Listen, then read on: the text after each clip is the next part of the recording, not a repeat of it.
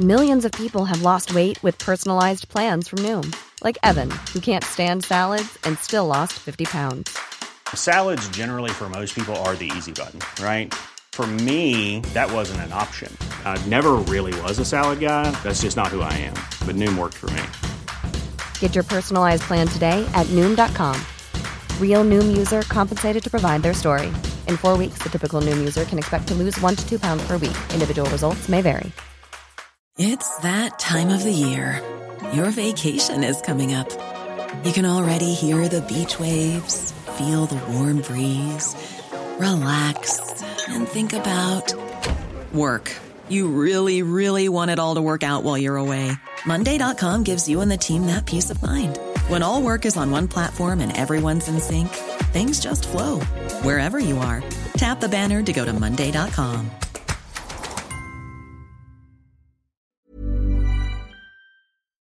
Dans Politigui Correct aujourd'hui, on est plus qu'heureux de recevoir Charles Gave. Homme d'affaires, penseur économique, penseur politique, phénomène des réseaux sociaux maintenant, souvent tendance sur Twitter, partout sur Meta et TikTok, euh, mais surtout pour nous le plus important, porteur d'un message très critique sur l'establishment, euh, je dirais un des mieux organisés dans sa pensée que je connaisse et un des mieux articulés du monde francophone de ce registre. Bienvenue, Monsieur Gave. Merci beaucoup. Ben, vous savez, c'est gentil de me faire des compliments. J'y suis très sensible. J'aime beaucoup qu'on me passe des compliments. euh, ben, pour parler de vous un peu, justement, ceux qui vous connaissent pas encore, est-ce que la présentation peut vous aller, outre les compliments, qu'est-ce que vous ajouteriez? Euh, ben, que ce que j'ajouterais, c'est que ben, j'ai toujours été dans les marchés financiers, vous savez. Euh, j'ai toujours, ça fait 50 ans que je travaille dans les marchés financiers.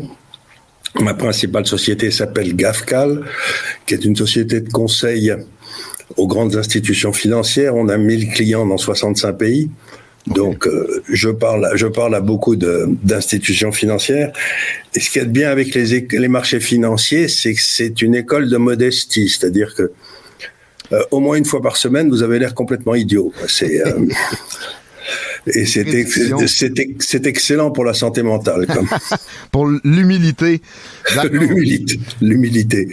Mais vous savez ce que disait ma grand-mère, je sais pas si on le dit au Québec, elle disait quand je vois, quand je me vois, je me désole, mais quand je vois les autres, je me console. Quand on se compare, on se console. On le dit, on le dit plein. Et, et, euh, très souvent voilà. aussi. Vous êtes né en Syrie, petit, petit mot là-dessus. Euh, pourquoi? Ben, écoutez, pour une raison. Pour une raison assez simple, c'est que dans les années après la Première Guerre mondiale, euh, la France a eu un mandat sur la Syrie, c'est-à-dire que les, ce qui était les Nations Unies à l'époque, la Société des Nations, euh, lui a donné lui a donné la permission d'aller s'occuper de la Syrie. Donc, là, c'était pas une colonie, c'était un mandat. Et donc, mon grand-père était un était euh, à l'époque dans l'administration euh, du territoire extérieur. Il était gouverneur du nord de la Syrie. Ok. Et, et, il avait une fille qui était fort jolie et qui a eu la bonne idée de trouver mon père tout à fait à son goût, qui était un jeune officier français. Et donc, vous, vous, je me retrouve là parce qu'ils sont plus il y a je sais pas combien d'années. Et, euh, et c'est pour ça que je suis né en Syrie, mais je me suis toujours intéressé à ce qui se passait au Moyen-Orient parce que c'était un endroit d'abord très intéressant et avant la période actuelle, c'était un endroit qui était quand même très intéressant parce qu'il y avait beaucoup de religions, il y avait beaucoup de différentes ethnies, des Kurdes, des Druzes, des tout ce que vous vouliez, Alaouites. Des, des Alaouites. Mon grand-père était gouverneur des Alaouites. Okay. Et euh, et bien des juifs, des sunnites, des chiites, tout ce que vous pouvez imaginer. Et avec la main de fer des Turcs qui, qui régnaient sur la Syrie jusqu'en 1918, eh bien tout ça, ça vivait assez bien ensemble. Et puis maintenant, ben, après un siècle, il n'y a plus de chrétiens, il n'y a plus de juifs. Donc on a, on a perdu beaucoup de la diversité du monde du Moyen-Orient qui faisait sa richesse. Et donc c'est très triste. C'est vrai à bien d'autres endroits également, absolument. Euh, pour revenir sur les réseaux sociaux, vous êtes extrêmement efficace là-dessus. Est-ce que vous gérez ça vous-même? Qui, qui, comment vous faites pour être aussi prolifique sur les réseaux sociaux? Ah ben ça c'est une bonne question. Alors je vais vous raconter, c'est que j'ai créé l'Institut des libertés avec ma fille il y a à peu près une dizaine d'années. Et puis je publiais des papiers. D'ailleurs, vous pouvez aller tous les regarder les papiers. Il y a dix ans de papiers qui sont sur l'Institut des libertés.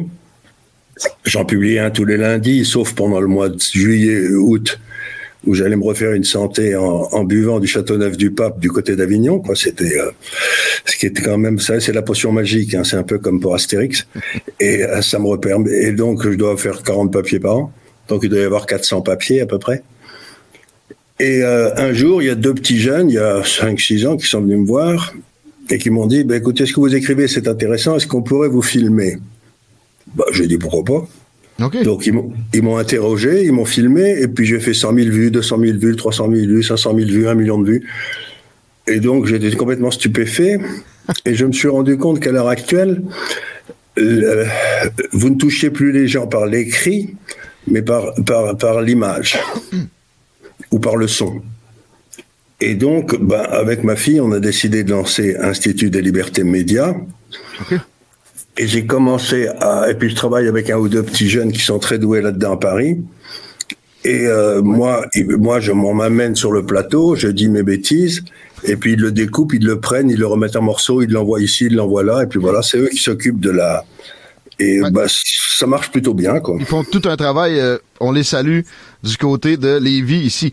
Ce que je disais sur la critique de l'establishment. Euh, ça vient de façon plutôt ironique, généralement, avec l'étiquette de populiste, ou, sais, euh, le populisme en général. Que pensez-vous de cette notion, de ce terme?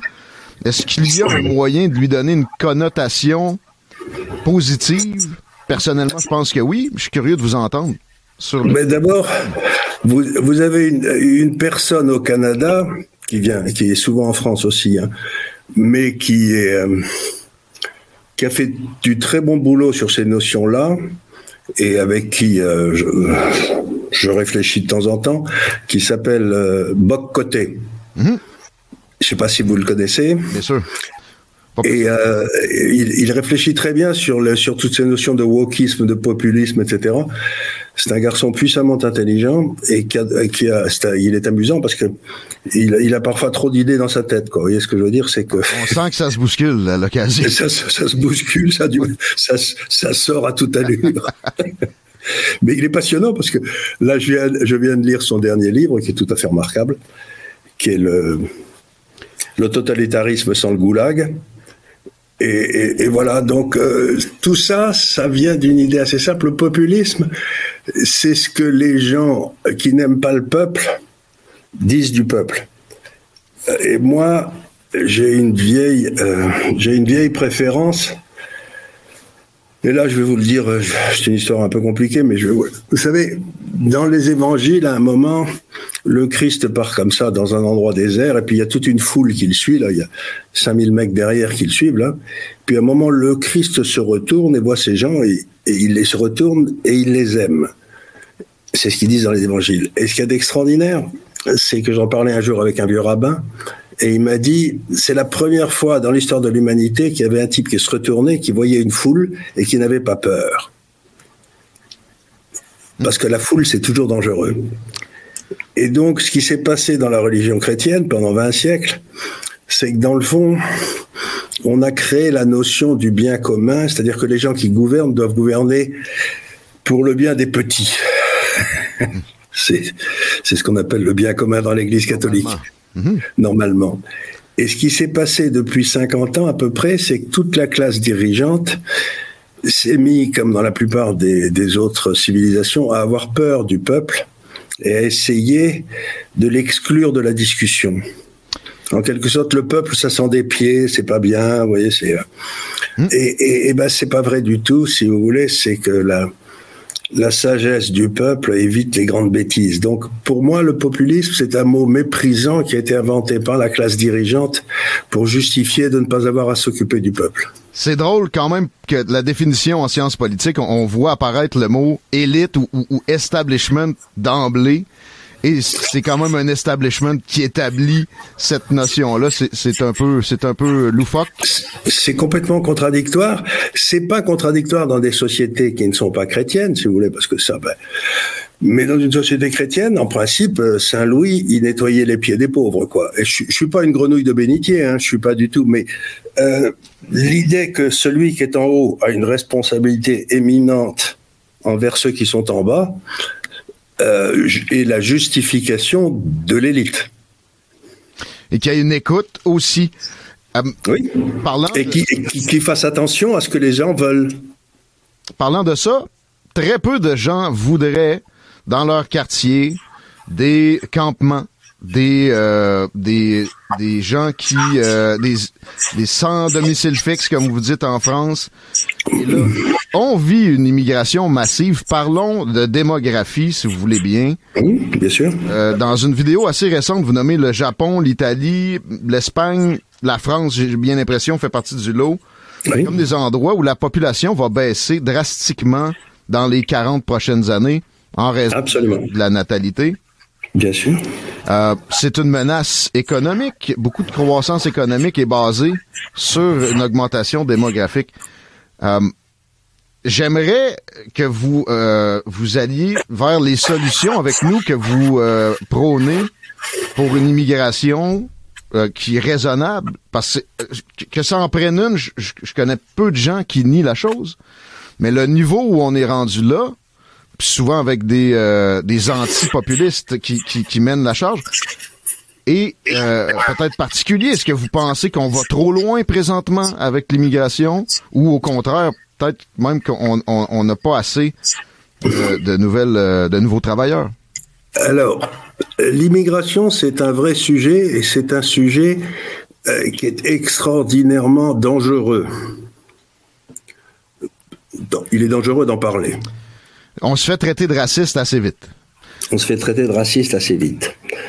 Et donc, il me semble qu'il faut essayer de, de réfléchir pour essayer de bien comprendre. Donc, je vais faire très attention à ce que je vais dire, non pas parce que j'ai peur, j'ai plus l'âge d'avoir peur, mais simplement parce que je, je ne veux pas euh, blesser des gens. C'est une attention très appréciée parce que souvent, les propos sont, sont simples, mais il y a une connotation et là, bon, oui, ça va. Voilà.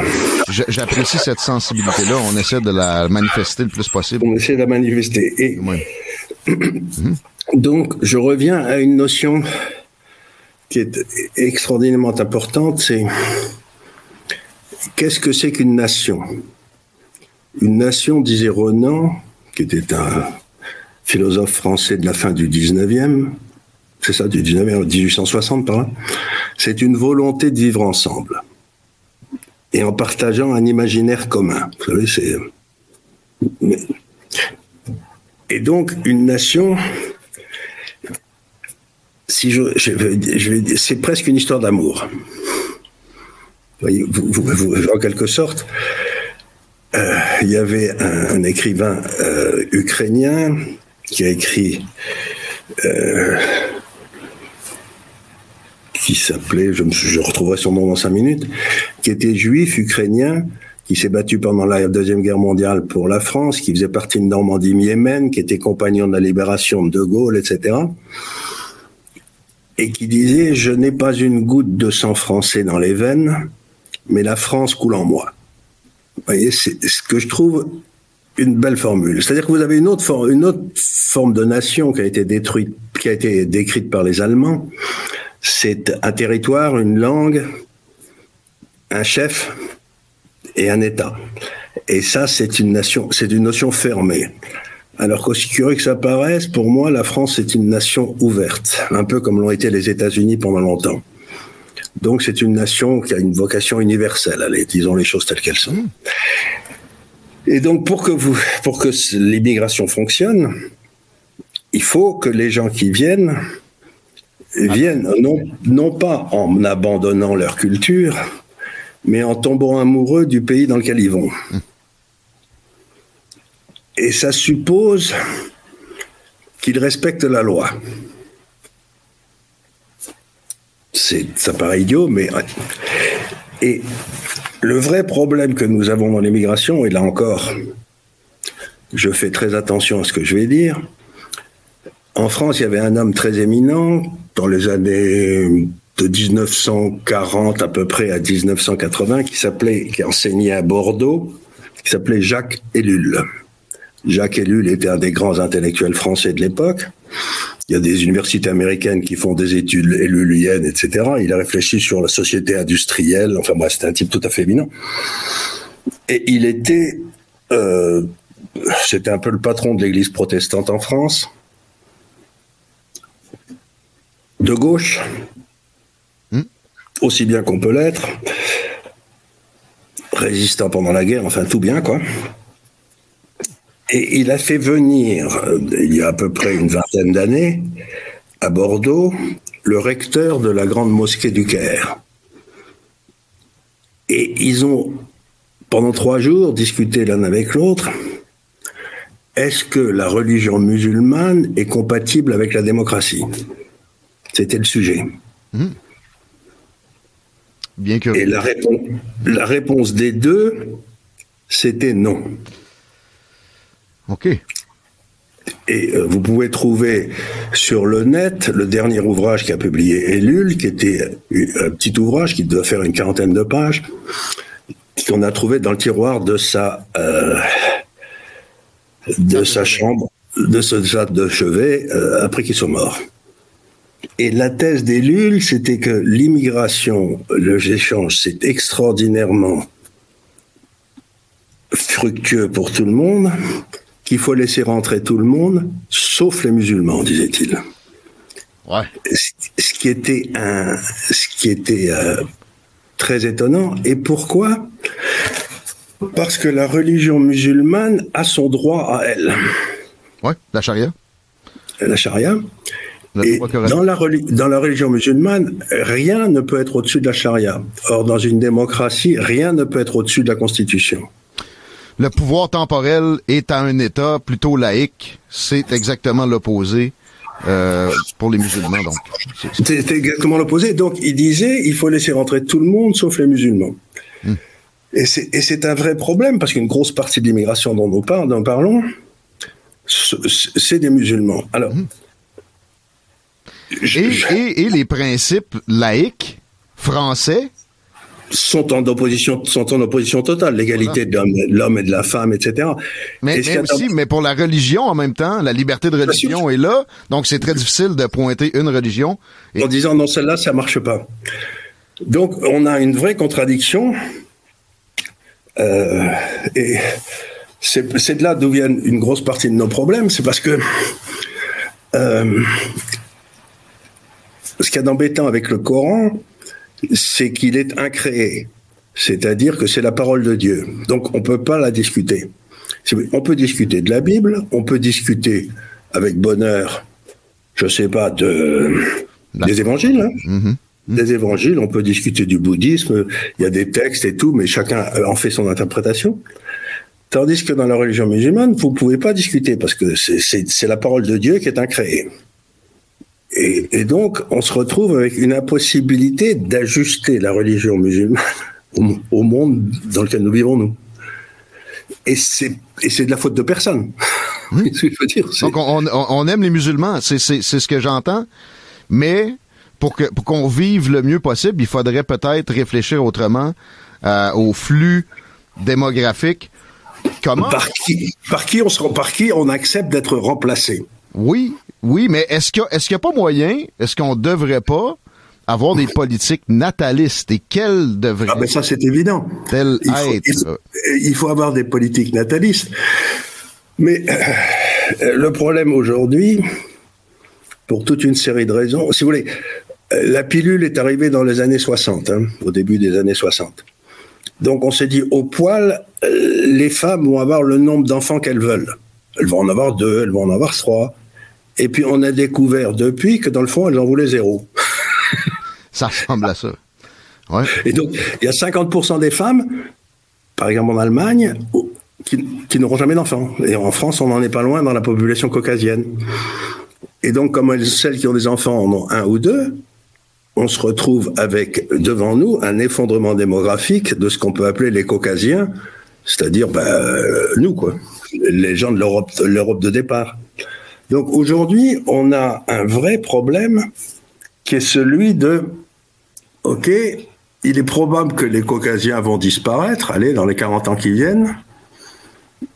Euh, ben, c'était quand même les caucasiens en Europe qui ont créé toute la civilisation moderne. Qui ont rendu ces terres-là attrayantes et accueillantes. Et attrayantes, accueillantes, et qui ont créé une civilisation qui acceptait des étrangers. Mhm. Qui est, la, plus accueillante de l'histoire de l'humanité. C'est bien pour ça que tout le monde veut venir chez nous. Mais ça ne veut pas dire que les populations qui nous suivront respecteront cet ordre-là. Et c'est pour ça que je vous reviens au Moyen-Orient. J'ai bien vu quand je, quand je suis né, si vous voulez, il y avait 92% de chrétiens à Bethléem. Aujourd'hui, il y en a 8. En quelques décennies. Hmm. En quelques décennies. Donc, ce que j'essaie de dire, mais encore une fois, je porte pas de jugement de valeur. Hein, je dis pas que c'est bien ou que c'est mal. Je dis simplement que c'est la réalité et que ben, il faut trouver des solutions. Et alors, ce qui m'étonne beaucoup, c'est que je suis arrêté dans la rue tout le temps en France par des gens qui me disent merci beaucoup et vous essayez d'expliquer ce qui se passe, on comprend avec vous, ils sont gentils, hein des jeunes, des vieux. Mmh. Et 70% du temps sont des gens issus de l'immigration. Ouais. Des musulmans, souvent. Et donc je me dis, ben, il est probable qu'il y a 70 ou 80% des musulmans qui demandent qu'une chose, c'est qu'ils soient bien tranquilles en France et qu'ils deviennent des bons Français, et que vous en avez 10 ou 20 qui sont attachés à la charia par-dessus tout et qui créent un merdier pas possible. Donc, mais en même temps, si, ce qu'il y a d'horrible, c'est que si vous réfléchissez en termes de musulmans, c'est que c'est ceux qui refusent de devenir français qui ont raison d'après la charia.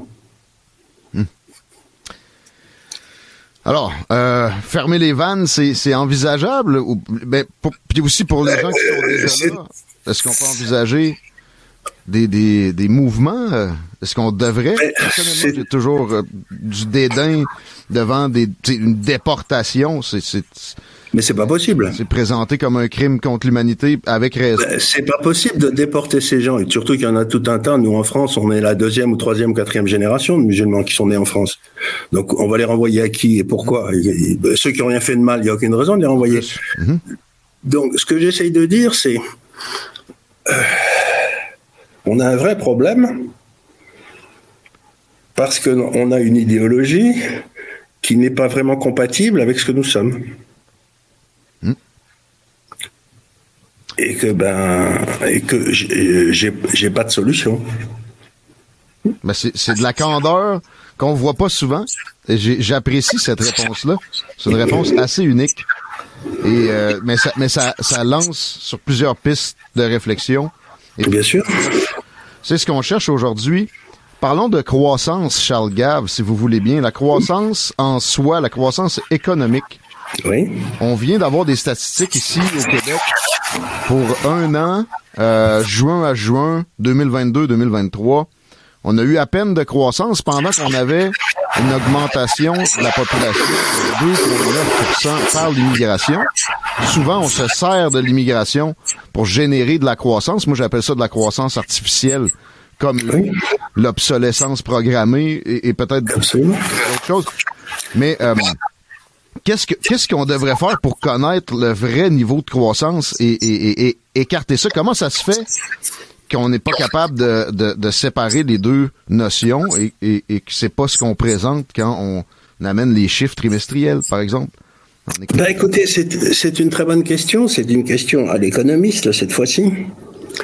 Et euh, la réalité, c'est que l'économie, c'est pas la croissance du PIB, c'est pas tout ça, c'est des foutaises. Planning for your next trip?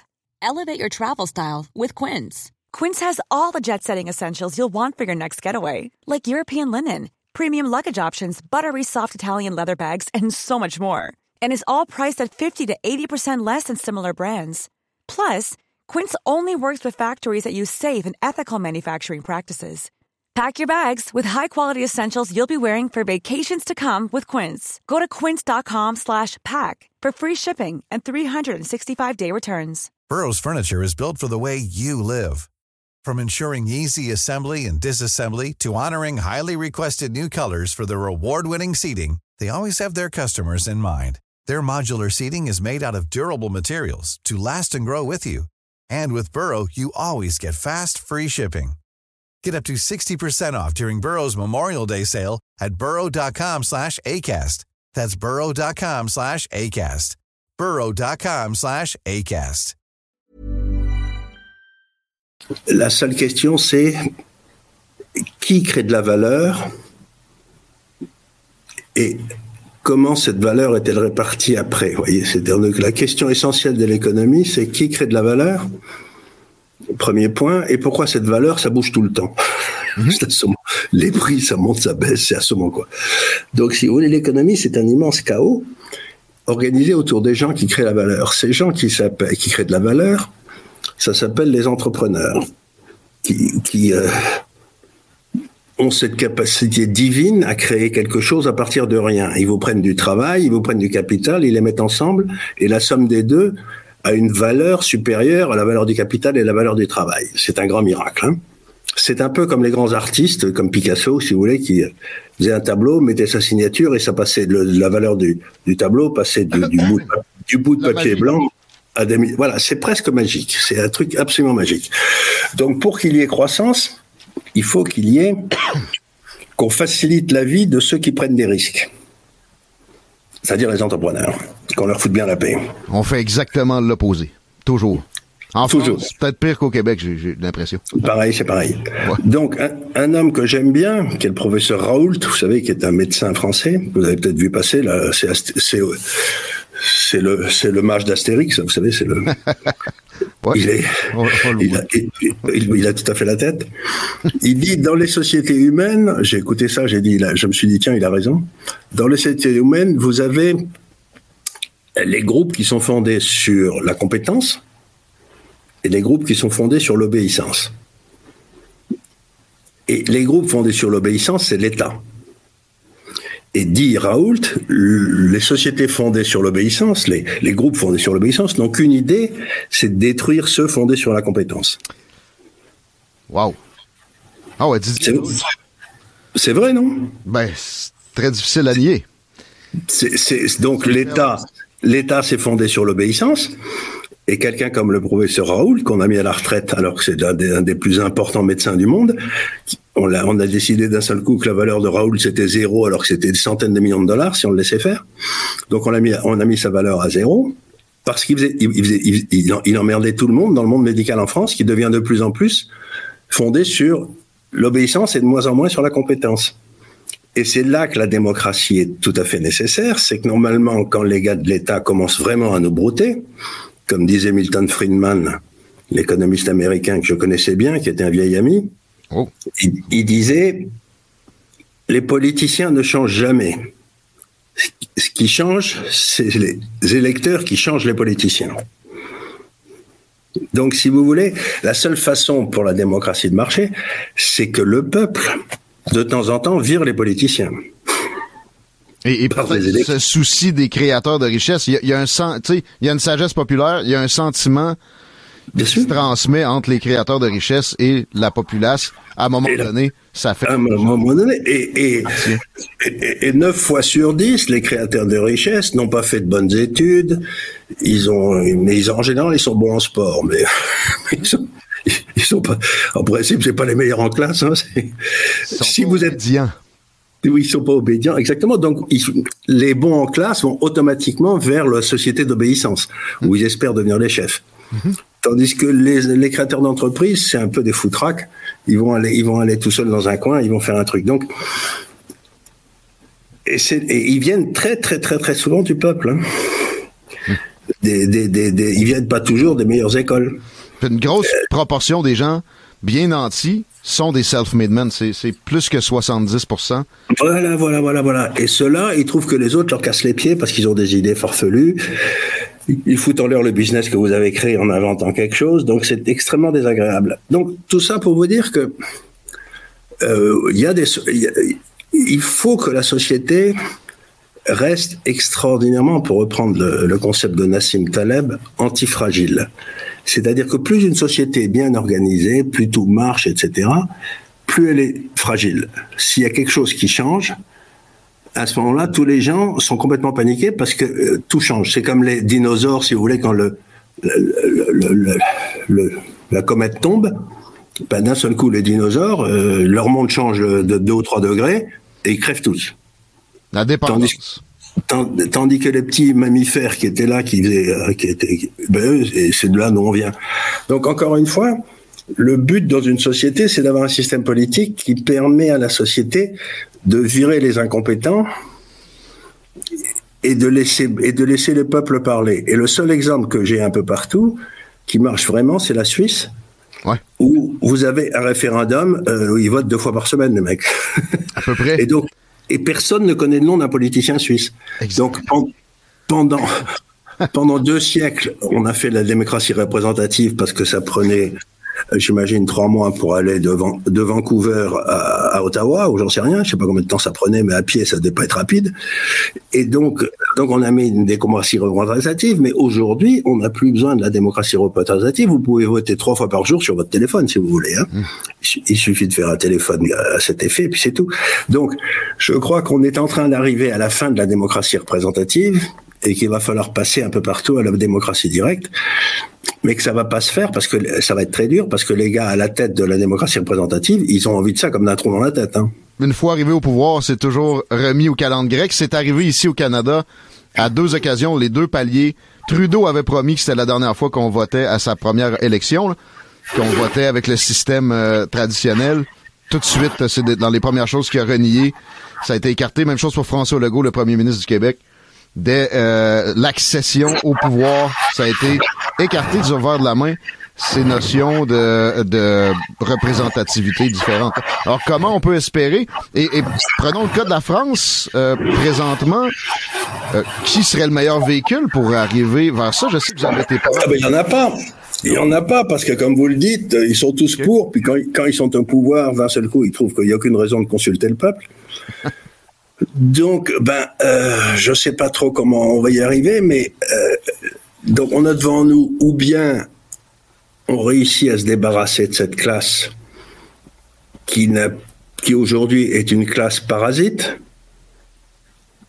Et je sais pas très bien comment on va se débarrasser, mais ils, sont parasites, mais comme tous les parasites, ils vous filent des maladies terribles. Ils sont bien accrochés ils sont bien accrochés comme des tiques là ou bien, euh, si on ne réussit pas à s'en débarrasser, ben, ce qui nous attend, c'est grosso modo le Liban. C'est la faillite, c'est euh, la guerre civile, c'est. Ben voilà. Donc c'est à peu près ça. Et ceux qui ont et ceux qui ont raison, c'est le peuple. Hein, c'est pas dans ce cas-là, c'est pas les élites. Est-ce que une, personnalité pourrait changer. je, dis souvent que la démocratie a des défauts. On veut pas non plus une tyrannie. Ah non, non, mais euh, on veut l'améliorer la démocratie. Oui. On veut devenir plus démocrate. La solution, c'est pas moins de démocratie. C'est pas un homme providentiel. Non. C'est plus de démocratie. C'est-à-dire que vous et moi, on puisse voter sur la façon dont les écoles sont organisées dans notre quartier, par exemple. Mais pour ramener ça, j'ai, je sais pas, Mustafa Kemal Atatürk qui me vient en tête, qui lui quand même a réussi à a changé la donne démocratique drastiquement. Oui, vous savez, j'ai une belle histoire sur euh, Kemal Atatürk parce que euh, je suis né à la frontière de la, de la, Turquie là-bas et mon père était là-bas et donc quand Kemal Atatürk était là-bas, euh, il a organisé des élections et son parti a gagné tous les sièges. Entier, entièrement, ok. Ah entièrement. Tout le monde a voté pour lui. Donc il s'est dit, il a été voir un certain nombre de gars qu'il connaissait là, et il leur a dit bon, écoute, ça fait pas sérieux qu'il n'y ait qu'un seul parti. Donc toi, tu vas être dans l'opposition, toi, tu vas être dans l'opposition, toi, tu vas être dans l'opposition. Il a désigné les gars qui allaient être dans l'opposition. Ah Donc les, mecs, ils ont commencé à être dans l'opposition, puis ils se sont pris au jeu, ils ont commencé à gueuler et tout, et il les a tous, il les a fait tous pendre. Ah, très démocratique quand même. ce, que je sais de, de Mustafa Kemal Atatürk vient des, de l'université. J'ai étudié en sciences politiques et euh, je, je, voulais vous entendre sur le l'apport, peut-être entre guillemets, de nos institutions universitaires en Occident sur le ah ben, elles, sont elles sont complètement. Pour moi, les institutions universitaires, qui étaient la grande spécialité de l'Occident, où on laissait les gens parler librement et tout, parce que c'était ça qu'il fallait, c'est comme ça qu'on formait les caractères et tout, c'est devenu des fabriques de crétins. Et donc. Carrément. ils vont, ils vont, ils vont être, ils vont être remplacés par le net. Il va y avoir des, sauf dans les choses très techniques comme de bâtir un pont ou d'être un docteur. Mais si vous voulez, maintenant, si vous voulez avoir des très bons cours de sociologie, vous n'allez pas voir votre prof de sociologie à Nanterre, à Paris. Vous mettez les, les, cours de Raymond Aron ou de Raymond Boudon ou de Max Weber, et puis vous êtes beaucoup mieux, vous êtes formé par les meilleurs et non pas par des moitiés de crétins. Donc, euh, pour moi, l'Internet, c'est la fin des universités. Ah bon? Ça sert plus à rien. Fascinant de vous entendre. Vous avez étudié vous-même euh, quand même beaucoup là-dedans. Euh, je vous je vous parle du Québec quelques instants de façon candide pour changer. Bien sûr. On peut on peut amener tout ce qu'on vient d'aborder la croissance, l'immigration, peut-être l'inflation, mais candidement ouvertement comme ça vos, vos connaissances, vos perceptions du Québec actuel. Est-ce que euh, vous entendez beaucoup parler de François Legault, son gouvernement par votre ami Bocoté. Alors lui, il est très. Je sais que Bocoté, il est très pro l'indépendance du Québec. Le Québec, c'est un cas comme il y en a eu assez souvent dans l'histoire où vous avez une vraie nation, la nation franco-canadienne, allez, hein, c'est une vraie nation dont on n'a jamais réussi, on n'a jamais laissé un État sortir de cette nation. Exact. On a, on a un, semblant d'État euh, avec. Mais c'est pas vraiment un État, si vous voulez. Il n'a pas les compétences. C'est pas vraiment un État, quoi. Mhm. Donc le vrai problème, c'est que vous vous retrouvez un petit peu dans une situation moins délicate, mais comme les Kurdes ou comme euh, c'est que vous avez une nation, mais vous n'avez pas d'État. Et donc, euh, ben, je ne sais pas ce qu'il faudrait faire, mais si le Québec veut rester français et francophone, ben, il faudrait peut-être que vous fassiez ce qu'a fait la Hongrie de M. Orban, qui est, euh, avec qui j'ai eu des discussions récemment. Et eux, ils sont réorganisés autour de quatre principes. Hein. Ils étaient quasiment en faillite il y a 20 ans. Quand. Mmh. Ils ont dit, premièrement, la Hongrie est un pays chrétien. Boum. C'est tout. Le deuxième point, c'est le, le point d'ancrage de la Hongrie. L'institution fondamentale, c'est la famille et on va, on va donner des subventions à ceux qui font des enfants. Et si une famille a trois enfants, elle a un logement gratuit. Ah bon, on revient à des politiques natalistes. Ah bon, ok. On lui donne, on lui donne une maison. La famille qui a trois enfants, on leur donne, on leur donne une maison, c'est tout. Comme ça, ils se font pas de soucis, ils ont pas de. Et comme ça, le père peut sortir pour bosser, il n'a pas à payer le loyer. Sa femme n'a pas besoin de travailler, elle s'occupe des enfants, donc c'est très bien. La troisième leçon, de la troisième repreuve, c'est que le, euh, les revenus des personnes doivent dépendre du travail et non pas des subventions. c'est bien. Vous voyez, c'est quand même bien, quoi. Et la quatrième. Extrémiste. Victor Orban, quel extrémiste. Quel extrémiste, il est affreux. il est affreux, il est, il est, très très mal ce type. Et la quatrième, ah voilà, et la quatrième décision, ça a été que c'est aux Hongrois de déterminer qui doit vivre en Hongrie. Ah, donc on, on laisse pas l'Union européenne dicter. Ah non non non, lui il dit il en a rien à foutre, il fait rien.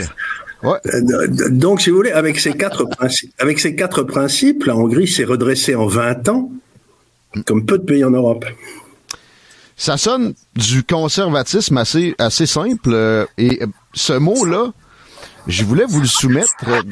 Mais le conservatisme, si vous voulez, c'est les Anglais ont une formule que j'aime beaucoup. Il y a le conservatisme, c'est de ne rien changer de ce qui n'a pas besoin d'être changé. Mhm. Le mot passe plutôt mal en France, on dirait. Ah ben vous rigolez, moi. Conservatif, conservatif et libéral, je ne suis plus invité nulle part plus personne ne me parle.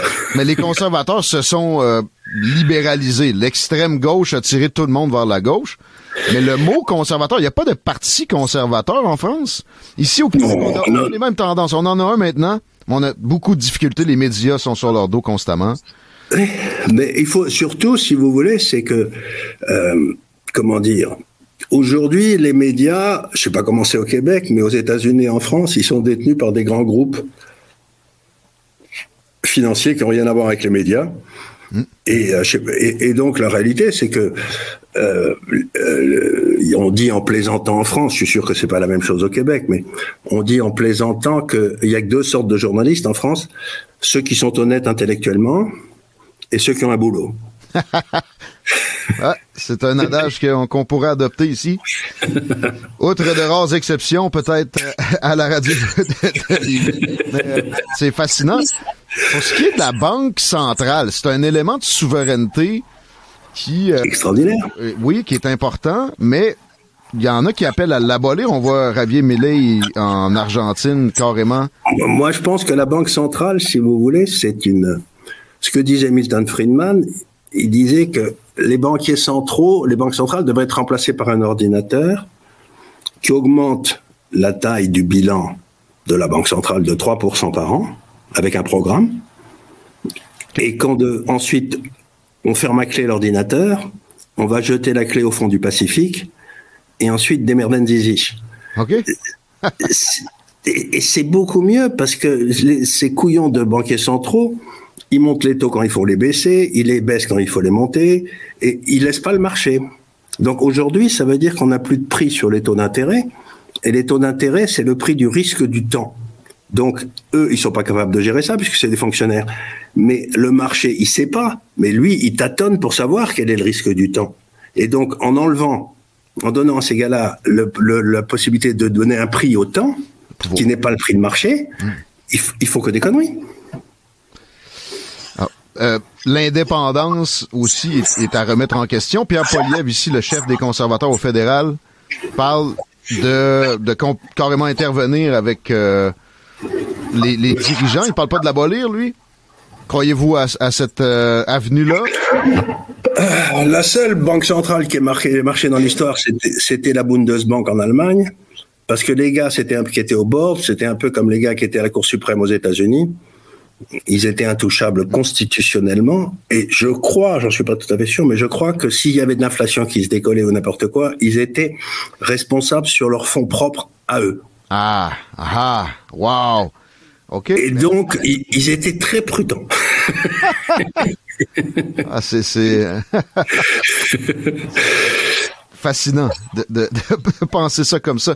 Euh, donc, euh, l'abolir peut-être pas, mais la, la modifier fondamentalement. Et... Mais il faut l'abonner. La monnaie, c'est un bien commun. Ouais. C'est pas au gouvernement et c'est pas au public. Mmh. C'est un peu comme l'air pur, quoi. Donc, si vous voulez, il faut la confier à des gens euh, qui vont gérer le bien commun pour la communauté. Et la Bundesbank a fait ça pendant 40 ans très bien. Et puis elle a été abolie à cause de l'euro. Parlons de monnaie encore un peu. L'euro a été créé pour, pour, pour que les Européens et les Américains se débarrassent de la Bundesbank qui les emmerdait.